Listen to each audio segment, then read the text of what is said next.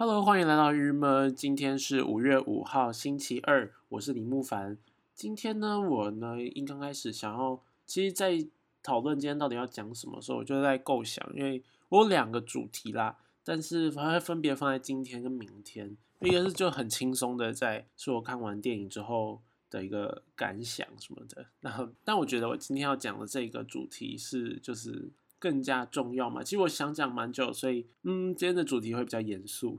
这边打预防针这样。我现在想要讲的是，最近呢，很常看到新闻中有提到，尤其以美国为主啊什么的，在向中国索赔，就是希他们希望求偿到这一次疫情所造成的这个结果或什么的。那我这边就以法国国际广播电台的诶的这个新闻来讲好了。那它是的这一则新闻就是说现在。他在四四月二十九号，那他的标题是“世界现有八国向中国索疫情赔偿”，然后七百七七百七十五万亿哇，好多七百七十五万亿。然后北京怒斥，为什么会用万亿啊？万亿是什么单位？为什么不是？对啊，为什么？好，总之七百七十五万亿。好，那他说，嗯，像是尤其以就是。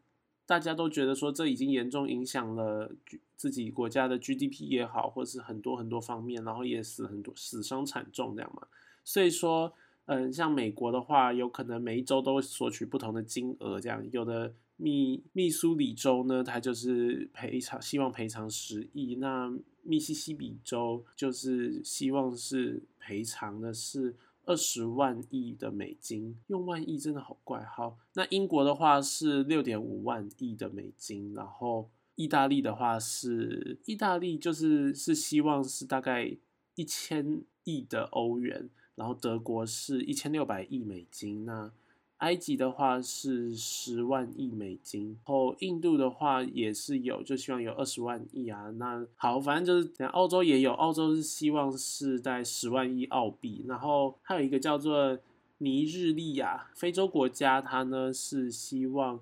求偿两千亿美金这样子。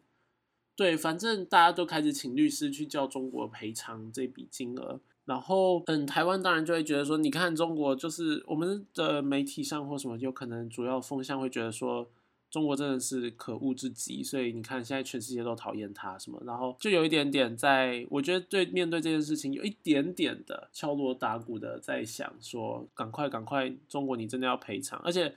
因为对了，它有呃严重性是说，就是其他国家真的会因为这件事情，所以其实经济真的很惨。那我们也很难确定说，在这么惨的状况下，很多国家是不是其实到最后会无法营运下去？这件事情在嗯前几天的或在近期的范奇斐的。相关的呃影片或是他的新闻报道里面都有提到，那我觉得大家可以有空去看看，去听听他的讲法，就是关于现在这样子这个疾病的状态，到最后会带来的很可怕、很可怕的灾难。哦，还有他会他有上那个百灵果的 KK show，然后也是就是大家可以去听听看啦，我觉得还蛮就是内容蛮丰富的。那那一集里面还有提到的是，就是包含。呃，之前前几集我们这边有讲过的，像信仰的部分，当然他们讲的信仰是另外一种意思，也是有提到那个心灵层面的部分，然后也有提到这个现在近期的社会啊的政治状况这样子，所以我觉得蛮推荐的。好，那我拉回来，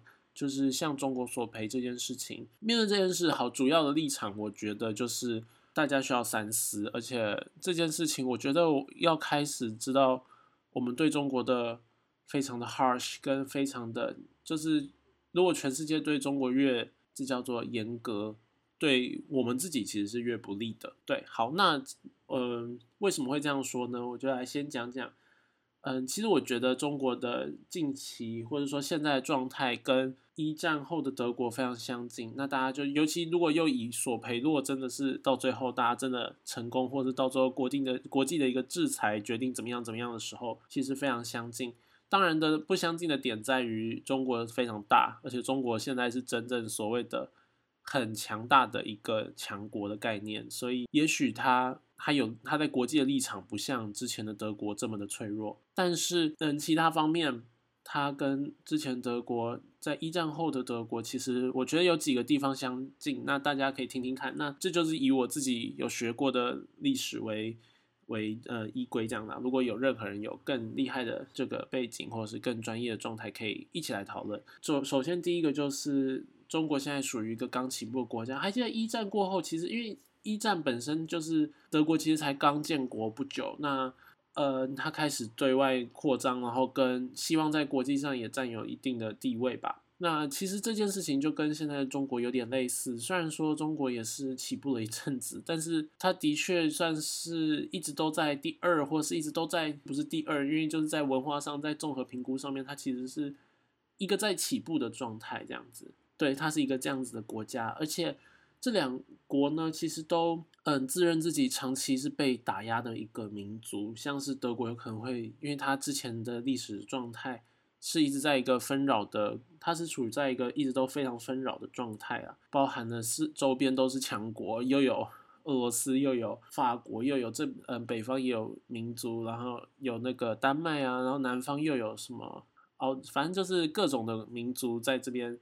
盘踞，所以它其实是一块非常该怎么说，人民过得非常的没有一个自我，至少以我们历史现在看得起来，会觉得他们好像很不知道自己属于什么，或者说他们会觉得自己一直是一个被打压的、不被承认的一个状态。那这就跟中国，其实我觉得这件事情，这个事情就是教育的问题喽，因为中在中国的，在或者在我觉得以中国教育为主好主体。其实很强，一直很强调从这叫做清朝后，然后从开始我们被世界各国的打压，就是开始呃不平等条约也好，或是接着的后来一连串的，包含了我们如何在就是国际社会如何这样子的破坏了中国，然后我们如何的被被压迫嘛，一直直到后来到现在，其实他们近期还是一直在推广他们被世界打压的这种思想。给他的人民，对，就是这某种程度是一个操作的手段。但是好，这也已经成为事实，就是他们认为的自己在被打压。老实说了，如果一个人认为自己被打压，你对他再好，他都会觉得你在打压他。但是好，这些不讲。但是我们先先讲一下这个大概的这个状态。那另外一个就是以民族性挂帅，就是德国当时也是就是以他们自己的。民族为号召，然后去创立了这个，去让国家更加的团结。那这里的话，在中国现在不也是如此吗？就是我们以好像终于有这个所谓的华人或什么的一个终于的抬头。去强调了一个我们的这个统一的价值，去强调了一个我们到底是什么的一个中心德目。老实说，好像是华人就非得要站在同一个立场一样。对，对他们的这些相似处，所以说实在的，其实这样就是会一个以后面这两者就是会让让一个国家走向极端吧，就是认为自己是被打压的，然后用一种民族性的方式，我们这个民族需要抬头，因为我们是一个刚起步的国家，所以因为这三三个点开始了。一整个非常可怕的一种能量在这个国内里这样子，然后到最后我们也知道历史发生什么事，因为一战过后，嗯，世界各国他们哎那时候有一个国际组织嘛，就是创立一个非常弱的国际组织，然后就要求德国及其他的轴心国要做出是轴心国吗？就是以及其他的跟德国联盟的这些国家必须要做出赔偿。那这时候，所以说这时候德国其实就过得非常不好，因为他们必须付，就他们，即便他们最终其实还没付，但是他们就是国内有一个被压迫的感觉，他们就更加的确定了自己其实是被打压的那一群人，而且他们觉得根本没有道理。嗯，这种事情你说到底有没有道理？真的是他们一定会觉得没有，而且如果换作是我们也会觉得没有，就是真的是这样吗？或者说他在那个国内他就已经接收到的是。我本并没有错，那这时候你又说你们，他们又可以听到说全世界都说他们有错，然后全世界都要打压他们。其实那个明那个这叫做什么啊？被压迫的这种感觉是蛮明显的。所以说到最后的，当然也不止因为这件事啦，因为他们其实也有努力的希望创立一个新的政权啊或什么，但但是又生不逢时，就是呃像威玛共和也生不逢时的，他就是没有办法好好的成立，然后又遇到经济危机等等，所以说。其实非常的惨，那这个状态下，他们就开始就发动战争或什么的，以稳固他们的政政治能量或什么。所以到最后，我们也看到了，就是二战就爆发了。然后它的期货点很多，当然的这个前面这些因素绝对也是一个非常重要的期货点。所以说说实在的，这一次如果向中国索赔，会不会也会造成一个下一个非常紧绷的状的政政治状态发生呢？其实这件事情，我觉得嗯，大家可以多想想，多留意。就是当我们对我还记得我们在上嗯欧洲历史的时候，在讲到。二战的发生等等，其实以我自己受的教育的时候啦，我不确定是课本里还是什么，然后那时候就有特别讲到说，其实对于一个国家，当社会对这个国家，应该当当世界对这个国家太过于压迫的时候，而且是不合不平等的、不合理的，已经超乎这个国家能够承受的范围的时候，这个国家它能做什么？它只能打仗，它就是会打仗。所以说，实在那时候就有。面对这个二战，就会觉得这个问题完全不是单纯只是德国，而是其实整个世界这样子的去压迫，这样的去希望透过这一个战争之后，我再多得到一点的这个心态，所以才会导致了后面这个不可收拾的结果。那如果站在这个立场来讲，其实现在各国的领袖也好，或什么，其实很多也都是在为了个人的利益去做。当然的，中国它错是一定有的，但是。各国现在希望利用这个错误，然后去多么的强化自己国内的一个声量什么的，其实我们也不能说这是不存在，对吧？嗯，当然的，我觉得这件事情很麻很麻烦的是，因为。不同的新闻媒体或者是不同国家的立场，就会导致了不同国家的风向。然后这个风向，呃，你懂吗？身为一个呃，就是你想要什么风向都听的人，其实会变成好像很容易摇摆，然后好像很容易的被影响，或是其实我们很担，也会很担心自己的有可能思想上什么的，到最后潜移默化的改变了，或是被偷偷那个立场不像以往那个立场不像以往的那么坚定或什么的。但是，呃，我想现在我们台湾经过了这一次二零二零的大选，我们大家也看得出来，我们国家其实目前是有这个能力站稳自己的立场的吧，对吧？所以我觉得，如果是身为一个站稳立场的台湾人，我们并没有必要再去这么强烈的排斥中国，我们就把它当做一个国家来看待吧。就是，其实这件事情就是一个一直以来都应该如此吗？就是我们最期望的，不是就是希望跟他是以一个平常的国家之间在看待吗？所以说，对待他的评论也不能如此的苛刻。我们对所有世界上的国家都不会这么苛刻。当然的，他是中国，他有炮弹对着我们。但是撇除那之外的话，我们在其他的，就我们的军事假想敌，当然也是中国。可是。呃，我们在其他社会层面上面，我想我们现在的立场已经坚定到不用担心，我是乐观的这样想啦，我们不用担心被他们洗脑吧，对吧？我觉得是这样。那嗯，我们当然要时时刻刻的确保自己的声音不是确保自己这个多元的这件事情还一直存在，可是同时的我们也要，我觉得同时的我们确为了要确保这个声音存在，我们其实必须有一个这叫做平衡的。有一个在更加的宽容，对整个社整个世界更加的宽容。对，好，总之啦，我是觉得真的是我们一直对中国的仇视，或是呃不喜欢，或是什么的，我觉得把它提一直提出来的话，其实其实会就是有一点点的不好。对我就只是这样子这样子觉得，因为到最后的结果对台湾也不会好啦。而且我要说的是啊，其实。嗯，中国想要成为一个世界大国，他想要成为这个这个，他有想要有这个 title，已经是一个，他已经铺路铺很久了。他从二零零六年的时候拍摄《大国崛起》，就是在为他的大国之路铺路。他希望可以接近历史，然后成为一个，他所认为他希望达到目标就是大国。我觉得，对他现在如今，我们也不要隐晦的觉得他。或者，我觉得我们也不需要去厌恶这件事情的发生，或者是说，觉得说他们根本不资没有这个资格。我觉得成为大国就就成为大国吧，就是他们想要，那他们去啊。就是我们到现在事到如今，应该都可以看出大国的好跟大国的不好，就有点像美国跟欧洲都有它不同的好吧。但是美国是大国，而欧洲现在很多是小小的国家或什么的。我就是。论为论这个事情，当然大家有可能讲欧洲的经济实力什么的。我想中国讲的那个大国是偏向像美国的那种大国，是讲话有声量的大国。但是我想我们大家崇崇尚的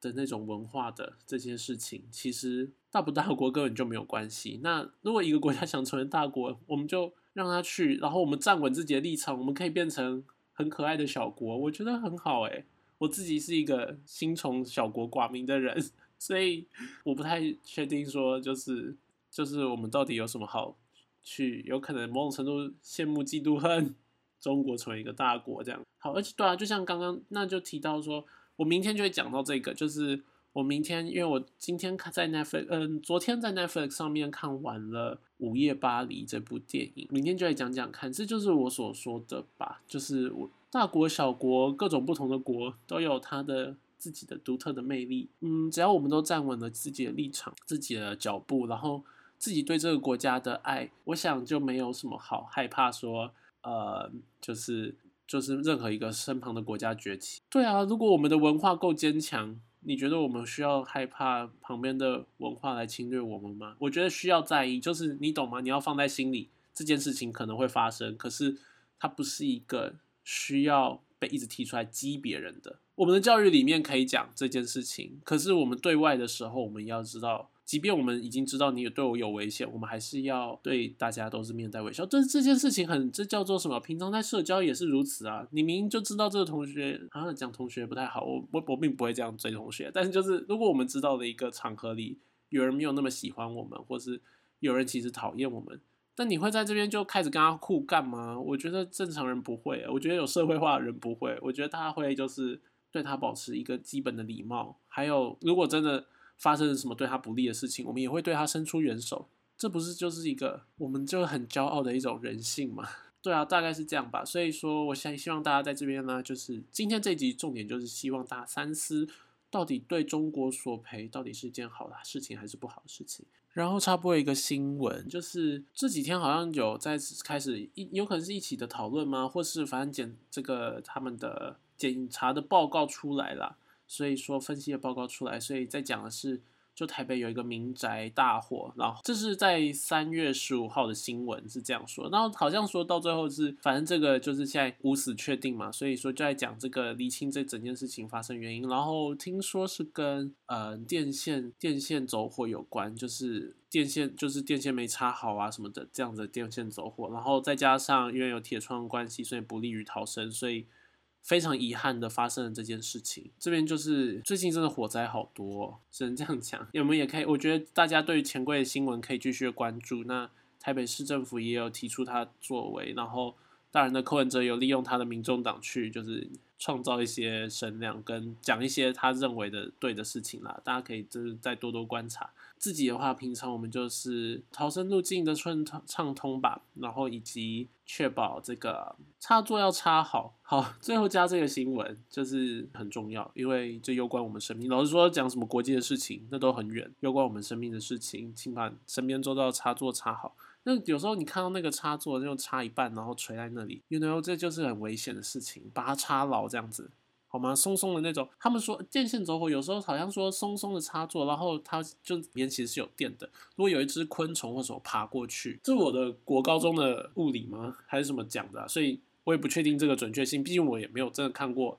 任何昆虫爬过这个没插牢的插座。反正爬过去，它很有可能就会产生火花。那如果你那一区块又是比较很多电线，然后区块又比较脏又比较隐蔽，因为我们都喜欢把电线藏在一些地方嘛，所以说到最后。就很容易引起小火苗，那小火苗点燃成大火苗，然后到时候就失火，就是一个这个状况。所以说，嗯，这边提醒大家，嗯，除了关心国际的事情之外，我们身边周遭的，嗯呃民宅呢，也请拜托要注意一下，不要就是插头要插牢。嗯，我觉得这是我如果我自己的生生活习惯，就是我是一个没有办法住有铁窗的家。的人哦，也不能说没有办法，就是说我会希望这铁窗能够开，这对我来讲会是让我自己心比较安，